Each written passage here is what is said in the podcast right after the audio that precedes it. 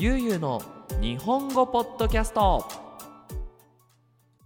はい皆さんこんにちは。ゆうゆうの日本語ポッドキャストのお時間です。皆さん元気にしていますでしょうか、えー、今日は2022年の7月15日このポッドキャストを撮っています。久しぶりだね。ほんと久しぶりだね。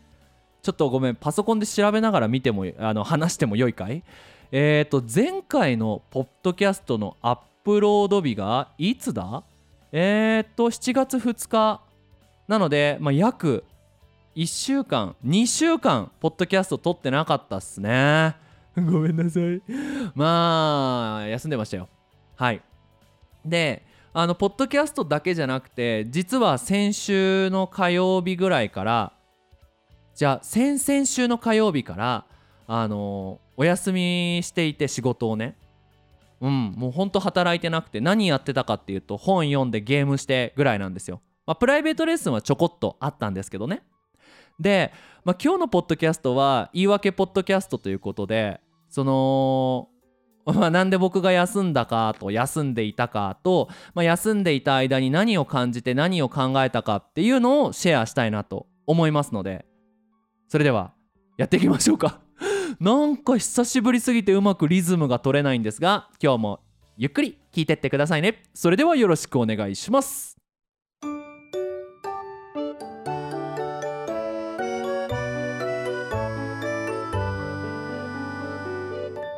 ゆうゆうの日本語ポッドキャスト。はい。ということでまあそのなんだよねお休みをしていたかっていうお話をしたいなと思うんですが、まあ、一つの理由はですね、えー、と先週の火曜日から、えー、とニディアさんがね、えー、韓国に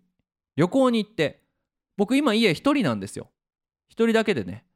生活をしているんです。でまあなんかね久しぶりに自分一人の時間で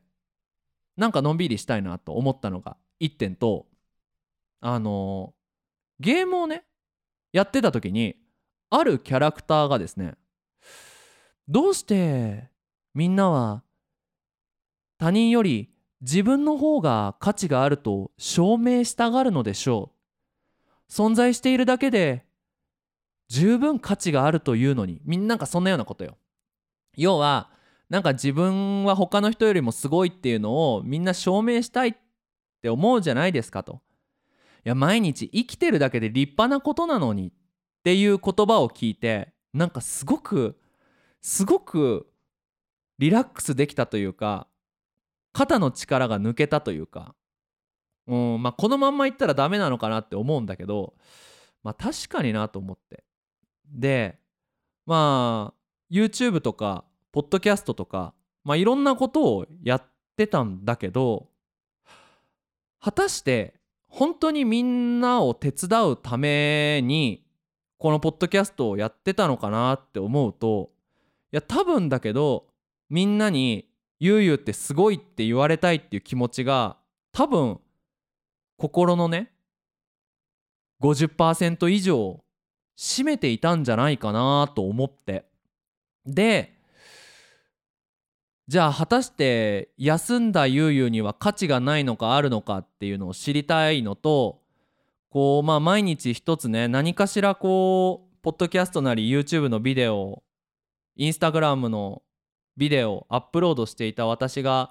2週間何もやらなかったらどうなるのかなっていうのを調べたくてね。まあ1週間半ぐらい休みをもらってたんですけど結果から言うとめちゃめちゃ良かったです。うん。もっと心が優しくなれた気がします。でなんでこう心が優しくなれたかっていうと、まあ、ある出来事があってね。あのアニリアさんが韓国に行って、まあ、2日目ぐらいの朝だったかな、まあ、普通に朝8時くらいに起きてで窓を開けたんですよ。で窓を開けたらですね朝のちょっとこう湿った湿気のある涼しい風が家の中にふーっと入ってきてうわなんて気持ちいいんだろうと思ってね。息を大きく吸ってはあなんか生きてるわみたいな。気持ちいいわっていう風に思えたんですよ。なんか久しぶりだなと思ってこんな気持ち。あどうですかね？皆さんはそういう風に感じたことありますかね？うん。あーなんか今日もいい一日になりそうだなーって思ってね。で昔僕が聴いていたある音楽をね思い出したんですよ。これデフテックっていうアーティストの曲名は「ありがとうの歌」っていう歌なんですよ。あのーこれね、うんまあ、すごくいい歌なんですけどあのーなんだろうな。ちょっとこうジャマイカな感じ。こうレゲエじゃないんだよな。ヒップホップでもないんだよな。でもポップでもない、まあ、まあ聞いてください。聞いてください。でこの歌詞のスタートがえっ、と目覚ましテレビをつけてぼーっとしているままシャワーを浴びて朝ごはん食べていつものように歯を磨いて服を着替えて。今日は何かが違って優しい気持ちで鏡を覗いて胸いっぱい吸った息でいつもママありがとう行ってきますっていうとこから始まるんですけどなんかそんな気持ちになれたんですよね。うん。ね。で、まあ、この歌なんで僕よく聞いてたかっていうと「目覚ましテレビ」っていうね日本の有名なニュース番組のオープニングテーマだったんですよ。でなんかね朝聞くにはすごいこうリズムが何て言うのかなリラックスしすぎているんですがそんな中でねそのまあ簡単に歌詞を言うとすごい人間じゃなくていいんだよ。なんか誰かに認められたいって思う気持ちは当たり前なことなんだよ。ってでもそのありがとうって気持ち忘れないでその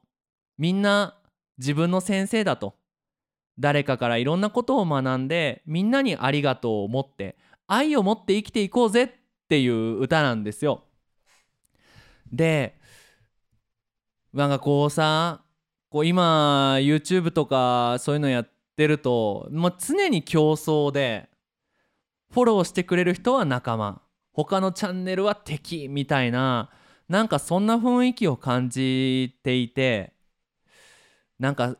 もっとリラックスしてもっとゆっくりしたリズムでみんなにありがとうって気持ちを感じながら生きていくのって素晴らしいことだなっていうふうに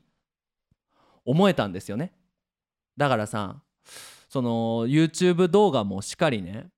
そのもっと上手にもっとよくもっとよく日本語を上手にならなきゃっていうのじゃなくてさ他の人の日本語すごいなって。で教えてもらいたいなっていう気持ち。それに自分の日本語も